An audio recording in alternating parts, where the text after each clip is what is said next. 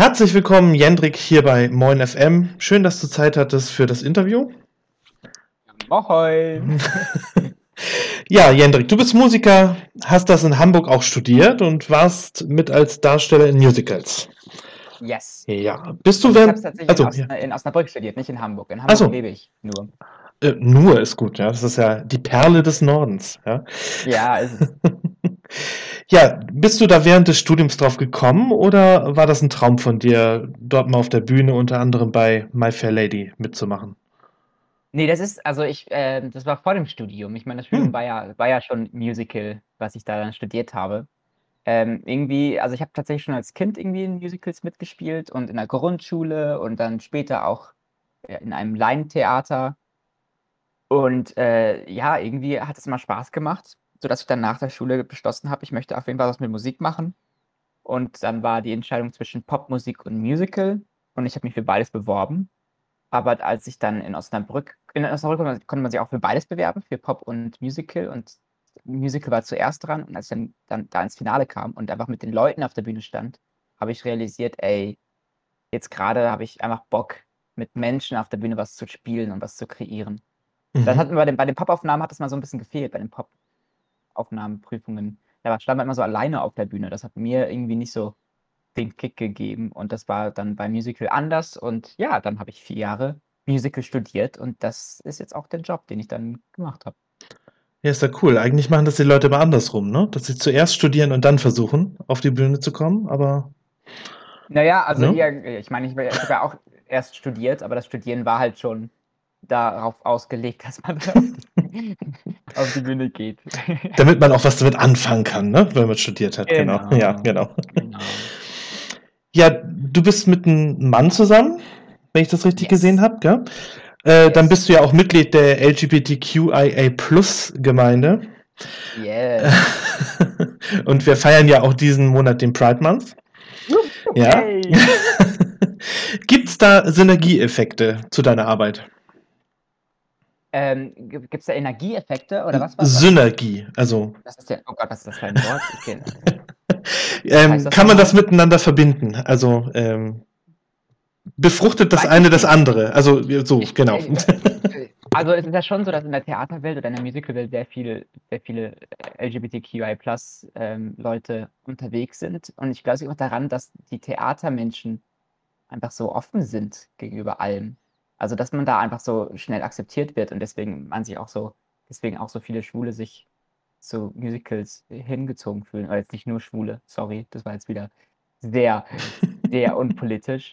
Ähm, und ja, wahrscheinlich braucht das so voneinander, dass man in der Theaterwelt akzeptiert wird, wie man ist und dadurch dann auch einfach auslegt, was man ist und dadurch noch mehr in die Theaterwelt reinbringt, dass man ausleben kann, was man ist und dann, ja, so wie ein Teufelskreis. Nur ist diesmal ein Engelskreis, kein Teufelskreis. Ja, genau, wollte gerade sagen. Ne? Also das ist ja Das ist was Positives. genau äußerst positiv eigentlich, ja. Dass sehr viele künstlerische Leute eben dann auch bereit sind, äh, künstlerisch dann nicht nur tätig zu sein, sondern eben zu sagen, ja, ich bin, wer ich bin und das eben nach außen auch tragen. Ne? Genau, und Genau. vor allem auch, ich meine also vor allem ist man ja auch einfach offener gegenüber, ja, gegenüber allem, weil man auch auf der Bühne mehr ausprobiert und Theatermenschen sind sehr kontaktfreudig. Ja, das stimmt. ja, du hattest einen Traum und du hast da wirklich alles dran gesetzt, den zu verwirklichen. Du wolltest am Eurovision Song Contest teilnehmen. Wie kam es dazu? Wie kam es dazu? Ich habe schon als Kind immer geguckt, den ESC. Äh, das war immer schon, dass ich das immer schon gesehen habe. Und im Studium hatte ich einen Kommiliton, einen Freund, der ein riesiger ESC-Fan ist, ähm, der immer riesige Events daraus gemacht hat. Der immer riesige Livestreams gemacht. Wir hatten dann pro Länder Shots. also für Deutschland Jägermeister, für Russland Wodka und, und, und so weiter und so weiter. Und dann haben wir da immer riesige Events draus gemacht. Und dann habe ich bei irgendwann bei so einem Event gesagt, Leute, ey, auch weil ich vorher schon mal so, ich habe vorher schon beobachtet, wie gehen diese Vorentscheide, weil ich da schon einmal hin wollte. Mhm. Und habe dann zu denen gesagt, ich mache das einfach. Leute, ich werde da, zu meinen Freunden habe ich gesagt, ich werde da einfach irgendwann auf der Bühne stehen.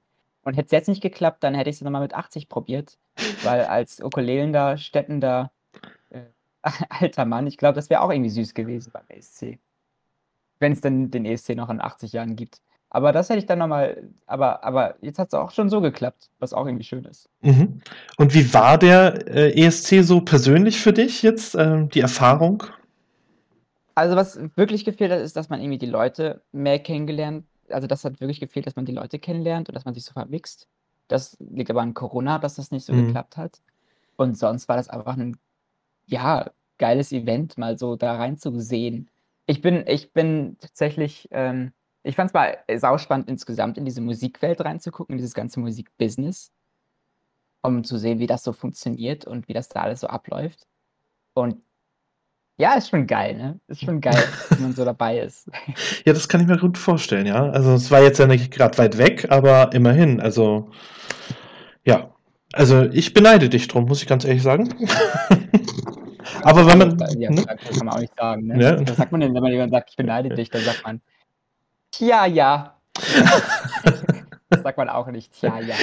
Komisch. aber das zeigt uns ja, wenn man einen Traum hat, dann soll man dran festhalten und auch alles dran setzen, ne? Also man kann sich ihn erfüllen. Yes, man kann sich Träume erfüllen. Das, Genau. Das, ja, es, es, es, es ist wirklich wahr. Ja, du hast mit dem Song I Don't Feel Hate äh, zwar nicht den Titel abgeräumt, aber einen Nerv getroffen, der in dem Drei Punkte geholt. Ja. Hey. ja drei Punkte mehr als Großbritannien. ja, äh, der den Nerv der momentanen Entwicklung so in den sozialen Medien immer mehr äh, darstellt und äh, aufgreift, so, ne? Äh, umso Ja. erschreckender war das im Internet zu deinem Song äh, so abgegangen ist. Wie bist Ach du so, da? also Ne? erschreckender eigentlich eher umso ironischer, oder nicht? Also ich meine, es ist ja eigentlich ganz witzig, dass genau das, was dieser Song anspricht, Mhm. die Reaktion darauf ist. Ähm, wie war meine Reaktion auf den, naja, ich war ja klar, wenn man jetzt irgendwie zweitletzter wird, dass es in Deutschland erstmal gebasht wird, der Song. Das ist ja verständlich. Ähm, ich habe mir tatsächlich immer noch nicht, ich, ich, ich traue mich immer noch nicht, das Video anzugucken auf YouTube, den Mhm. Auftritt. Aber auch, weil ich in dem Moment, als ich den Auftritt gemacht habe, nicht mit mir zufrieden war. Ich glaube, das ist eigentlich eher so der Hauptgrund. Und weil ich Angst vor den Kommentaren habe. Also ich will die Kommentare nicht Ach so. ähm, äh, aber sonst, äh, ich wusste ja, dass es, dass der krass gebasht wird, wenn er jetzt irgendwie nicht in, in, in den Top 10, in den Top 10 ist und durch die Wettquoten war einem ja schon irgendwie klar, hm, wahrscheinlich wird es nicht die Top 10. Deswegen, ähm, ja, also schockiert war ich jetzt nicht von der Mhm. Reaktion. Ähm, und ich bin eigentlich, ich bin eher positiv überrascht, dass es dann doch so viele gibt, die es dann irgendwie doch irgendwie mochten und mir jetzt das auch schreiben und so. Das ist irgendwie süß zu sehen, dass, ja, dass es dann doch nicht, dass es doch nicht nur zweitletzter ist, sondern auch ein paar Leute getroffen hat. Und das ist irgendwie schön. Also ich persönlich oute mich auch als Fan. Ich liebe diesen Song, Oh, weil er halt sehr eingängig ist und einfach so mitreißend ist, finde ich persönlich. Dankeschön. Ja, bitte gerne. Und ich soll von Freunden aus Irland äh, sagen, äh, dass sie deinen Song auch lieben und vor allem auch den Mittelfinger unheimlich geliebt haben. Oh, Ja, yay. ge-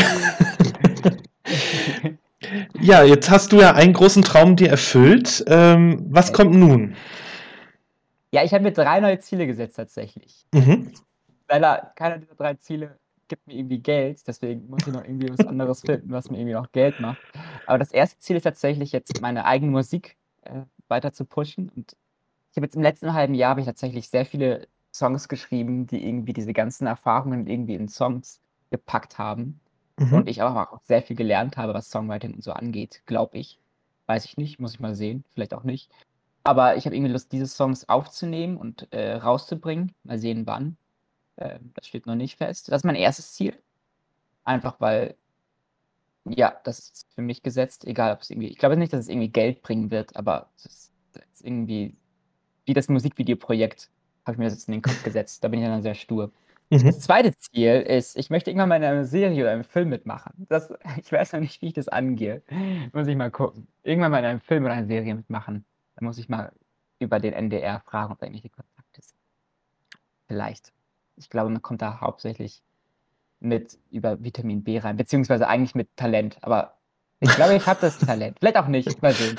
Aber man muss ja ausprobieren. Und das Mhm. dritte Ziel ist, ich möchte ein Sixpack bekommen. Damit Okay. habe ich noch nicht angefangen. Also das körperliche Sixpack. Ja, der körperliche Sixpack.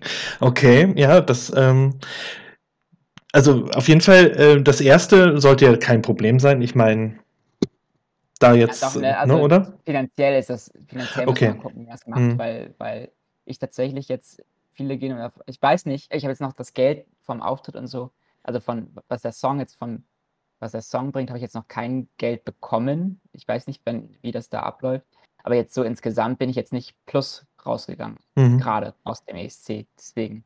Das ist jetzt so die eine Sache, die das, die das erste Ziel so ein bisschen gucken lässt, mal sehen, wie man es machen kann, ist äh, das Finanzielle. Geld. Geld ist immer gut, ja, klar. Ja.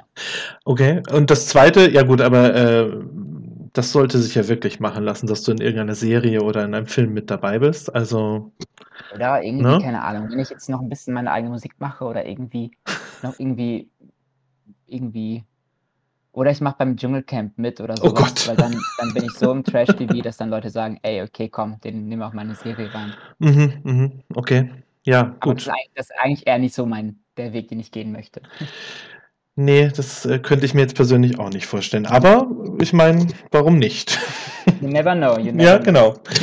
Und ähm, ja, das dritte ist, denke ich, das am schnellsten zu äh, machende, ne? wenn man da dran bleibt. Ein Ist Sixpack. das so schnell ne? zu machen? Ich versuche es ja schon so lange, aber jetzt will ich es also, mal richtig setzen. Ich habe es noch, ich habe es, ja, weiß ich nicht. Ich glaube, es ist nicht so schnell zu machen. Also bei dir sind auf jeden Fall die Grundvoraussetzungen eher da als bei mir zum Beispiel. Von der Figur. Ich glaube, jeder Körper ist ja anders gebaut. Ja. Man muss halt irgendwie seine, einen, seinen Weg finden. Ne? Und ich glaube, ich habe meinen Weg noch nicht gefunden. Deswegen habe ich es gesagt, so, das ist jetzt mein nächster Traum, irgendwann mal ein Sixpack zu haben. Wenn ich es erst Mitte 30 habe, hey, ist auch okay, aber das ist jetzt mein nächster Traum. Irgendwann mal in meinem Leben will ich ein Sixpack haben. Und ich meine, wer sich da so durchbeißt und seinen Traum durchsetzt, beim ESC mitzumachen, dann sollte das ja wirklich eine Kleinigkeit sein, oder? Irgendwie habe ich das Gefühl, das ist so gereicht. Okay. oh je. Du schaffst das. Ich glaube an dich, Hendrik. Dankeschön. Ja. Das ist sehr lieb. Ja, zu guter Letzt dürfen die Gästinnen oder Gäste immer noch selber etwas frei von der Leber wegsagen und das Wort an die Hörerinnen und äh, Fans richten. Fühl dich frei zu sagen, was du schon immer sagen wolltest. Okay, also das erste, Leute, wenn nach einem riesigen Event die Bild oder Sat1 oder all diese Nachrichtensprecher auf euch zukommen und ihr besoffen seid, gibt kein Interview. Das ist schon mal das Erste. Das ist sehr wichtig. Weil dann guckt ihr euch das im Nachhinein an und denkt, oh mein Gott, Jendrik, du, das ist das Cringigste, was du je in deinem Leben gemacht hast. Also, ähm, das ist schon mal ein Ratschlag. Keine besoffenen Interviews geben. Es sei denn, ihr habt euch selber unter Kontrolle. Ähm, zweitens, seid euch, also wenn ihr irgendwie Ziel, wenn ihr auch einen Traum habt im Leben, versucht einen realistischen Weg zu finden, den zu erreichen. Ich sage immer, viele sagen immer, versucht realistisch zu sein und äh, zu sagen, ja, okay, dann gebe ich auf den Traum, aber nee, das glaube ich nicht. Ich glaube, man muss sagen, nee, ich versuche jetzt realistisch zu sein, aber realistisch im Sinne von, ich suche einen realistischen Weg, dieses Ziel zu erreichen, weil ich glaube, dass irgendwie jeder Traum irgendwie machbar ist.